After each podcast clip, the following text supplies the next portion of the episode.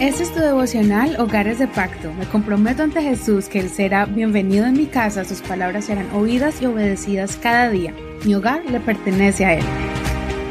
Bienvenidos a tu devocional. Estamos empezando el estudio de Éxodo ya hoy corresponde al capítulo 3. Espero que hayas escuchado los anteriores. El tema de hoy es formado y capacitado sin saberlo. Así titulamos el tema de hoy, basado en Éxodo capítulo 3 y vamos a leer desde el verso 1 pero no olvides leer todo el capítulo completo para que no te pierdas todo el contexto de la historia que estamos estudiando, especialmente la vida de Moisés.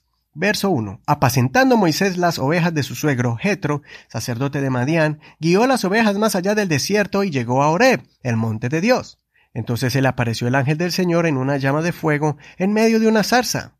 Él observó y vio que la zarza ardía en el fuego, pero la zarza no se consumía. Entonces Moisés pensó, Iré pues y contemplaré esta gran visión, ¿por qué la zarza no se consume?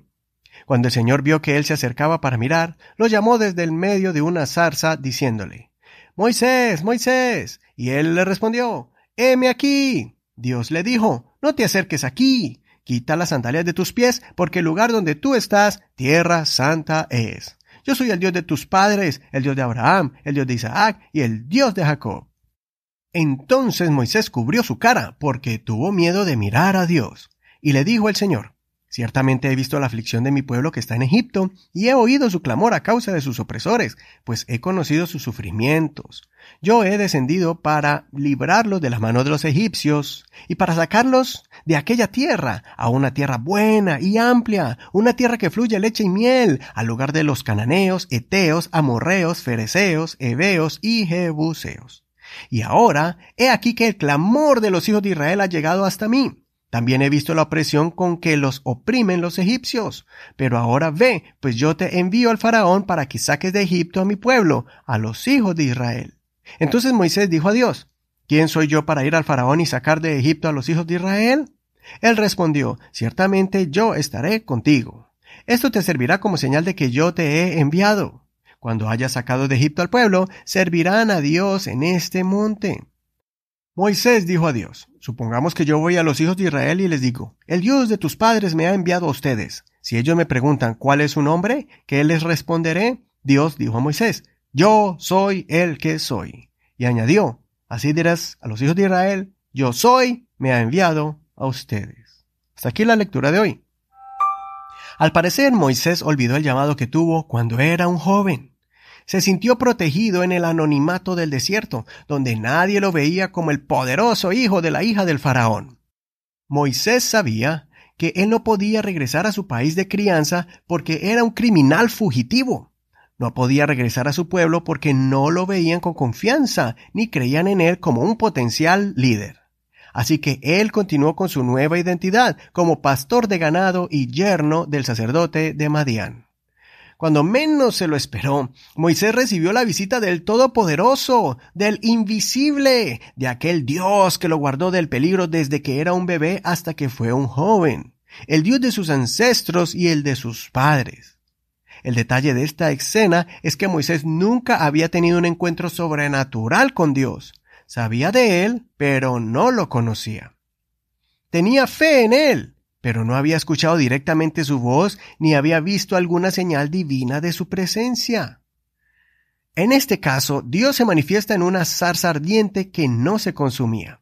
Era común que en el desierto se encendieran arbustos secos y que se extinguiera su fuego rápido. Moisés se acerca para ver este fenómeno extraño de la naturaleza y se sorprende al entender que Dios mismo le estaba hablando.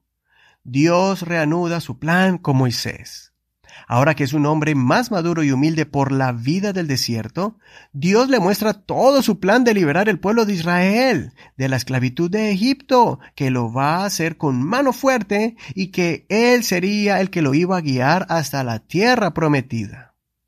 La respuesta al llamamiento de Moisés fue, no soy nadie, no soy digno, ¿por qué yo? ¿Por qué me escoges?